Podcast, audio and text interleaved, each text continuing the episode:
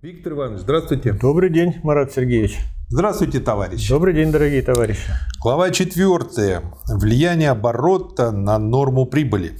Что скажете? Мы на прошлом занятии рассмотрели соотношение нормы прибыли и нормы прибавочной стоимости. И те различные варианты, их было много, угу.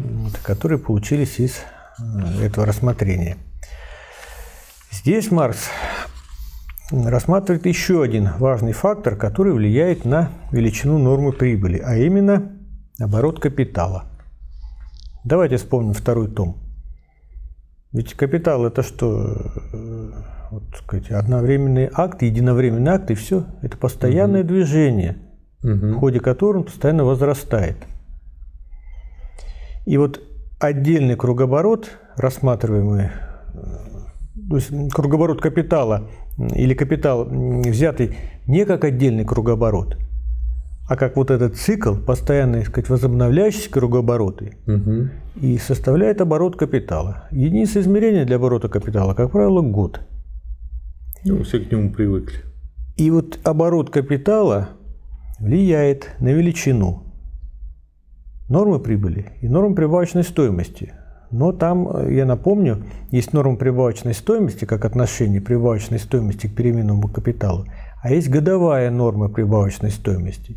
Так вот, годовая норма прибавочной стоимости, она определяется величиной нормы прибавочной стоимости, умноженной на n, латинское на количество оборотов. И в этой главе Маркс рассматривает влияние оборота на норму прибыли. Да, и причем, как я понял, здесь вся глава взята в фигурные скобки, то есть она дописана Энгельсом. Или... Скорее всего, это черновик э, Маркса, а в самом конце ФЭ поставил инициалы Фридрих Энгельс. Ну, он, видимо, просто э, тут, может, что-то подправил, что-то дописал по мелочи. В общем, оформил это делом и вставил в общую работу, чтобы логику не нарушать. За что ему спасибо. Влияние оборота на производство прибавочной стоимости, а следовательно и прибыли, было рассмотрено во второй книге. Вкратце его можно резюмировать в следующих положениях. Так как для оборота требуется время известной продолжительности, на производство не может быть употреблен одновременно весь капитал. Следовательно, часть капитала постоянно должна бездействовать. В форме ли денежного капитала, запасного ли сырья, готового, но еще не проданного товарного капитала или долговых требований, для которых еще не наступил срок. Капитал, действующий в активном производстве, то есть в процессе создания и присвоения прибавочной стоимости, постоянно уменьшается на эту часть и в том же самом отношении постоянно сокращается производимая и присваиваемая прибавочная стоимость. Чем короче время оборота, тем меньше по сравнению со всем капиталом это бездействующая часть капитала. И следовательно, при прочих равных условиях тем больше становится присваиваемая прибавочная стоимость. Во второй книге подробно показано, как сокращение времени оборота или одного из его двух отрезков, времени производства и времени обращения, повышает массу производимой прибавочной стоимости. Но так как норма прибыли служит лишь выражением отношения произведенной массы прибавочной стоимости ко всему капиталу, занятому в ее производстве, то ясно, что всякое такое сокращение повышает норму прибыли. То, что раньше во втором отделе второй книги сказано относительно прибавочной стоимости, в такой же мере касается и прибыли, и нормы прибыли, и не нуждается здесь повторений. Мы намерены отметить лишь несколько главных моментов. Главным средством сокращения времени производства является повышение производительности труда, что обычно называют прогрессом промышленности. Главным средством для сокращения времени обращения является совершенствование путей сообщения. Чтобы представить в чистом виде влияние оборота всего капитала на норму прибыли, мы должны предположить, что все остальные условия для сравниваемых двух капиталов одинаковы.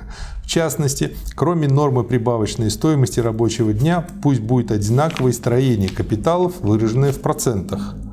Из этого следует, при капиталах одинакового процентного строения, при одинаковой норме прибавочной стоимости и одинаковом рабочем дне нормы прибыли двух капиталов обратно пропорциональны времени их оборотов.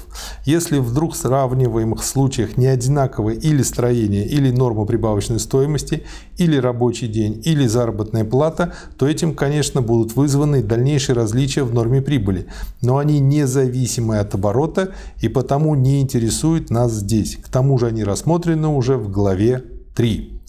Прямое влияние сокращения времени оборота на производство прибавочной стоимости, а следовательно и прибыли, заключается в достигаемом таким способом повышении действенности переменной части капитала. О чем смотри капитал, книга 2, глава 16, оборот переменного капитала. Ну, надеюсь, это понятно, что вот совершенно одинаковые два капитала. Да. У них строение стоимостное одинаковое, норма прибавочной стоимости одинаковая. Только оборот разный. Вспомним два наших примера, которые мы брали во втором томе. Да? Угу. Скажем, производство хлеба и кораблей. И кораблей. Там 5-6 лет, а здесь каждый день пекут и тут же продают. Угу. То есть вот оборот капитала. Соответственно, норма прибыли, пока теоретически, она на самом-то деле выравнивается, но это уже последующее рассмотрение. То есть оборот, вот Маркс пишет, что нормы прибыли двух капиталов обратно пропорциональны времени их оборота. То есть чем быстрее оборачивается капитал, тем, соответственно, норма прибыли Да. будет больше.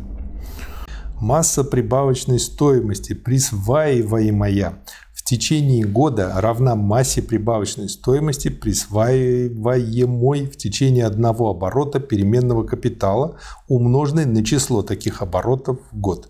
Если мы присваиваемую за год прибавочную стоимость или прибыль назовем m большое, присваиваемую за один оборот прибавочную стоимость m малое, число оборотов переменного капитала в год n малое, то m большое равно m умножить на n, и годовая норма прибавочной стоимости m штрих большое равно m штрих малое умножить на n, как показано уже в капитале книга 2, глава 16. Чтобы получить формулу годовой нормы прибыли, мы должны вместо простой нормы прибавочной стоимости поставить годовую норму прибавочной стоимости. То есть вместо m' штрих поставить m большой штрих или m' штрих умножить на n. Другими словами, m' штрих норму прибавочной стоимости или что сводится к тому же v, переменную часть капитала, заключающуюся в k, мы должны помножить на n, на число оборотов этого переменного капитала в год. И таким образом у нас получается формула p' равно m' умножить на n и умножить на v, деленное на k. Формула для вычисления годовой нормы прибыли. То есть норма прибыли, понятно. И Маркс использует формулу, которую он видоизменил в предыдущей главе. Это норма прибавочной стоимости, умно- умноженная на отношение переменного капитала ко всему капиталу. Ты сколько прокрутится за Да. год? А годовая норма прибыли еще просто. умножить на количество оборотов. То есть до этого мы исследовали один оборот, а здесь мы умножили на количество этих оборотов в год. Конечно, лишь немногим капиталистам приходит в голову производить такие вычисления применительно к своим собственным предприятиям. Но статистика почти совершенно умалчивает об отношении постоянной части всего общественного капитала к переменной части. Только американские цензы дают то, что возможно при современных отношениях, двоеточие, сумму заработной платы, выданной в каждой отрасли предпринимательства и сумму полученных прибылей. Как несомнительны эти данные, потому что они основываются лишь на непроверяемых сообщениях самих промышленников, тем не менее они в высшей степени цены и представляют собой все, что имеется у нас по этому предмету. В Европе мы слишком щепетильны, чтобы требовать подобных разоблачений от наших крупных промышленников. Такое очень язвительное окончание. Ну, а, в общем-то, глава короткая, простая, и разобрались. Будем надеяться. Спасибо. Спасибо и вам. До свидания. Спасибо, товарищ.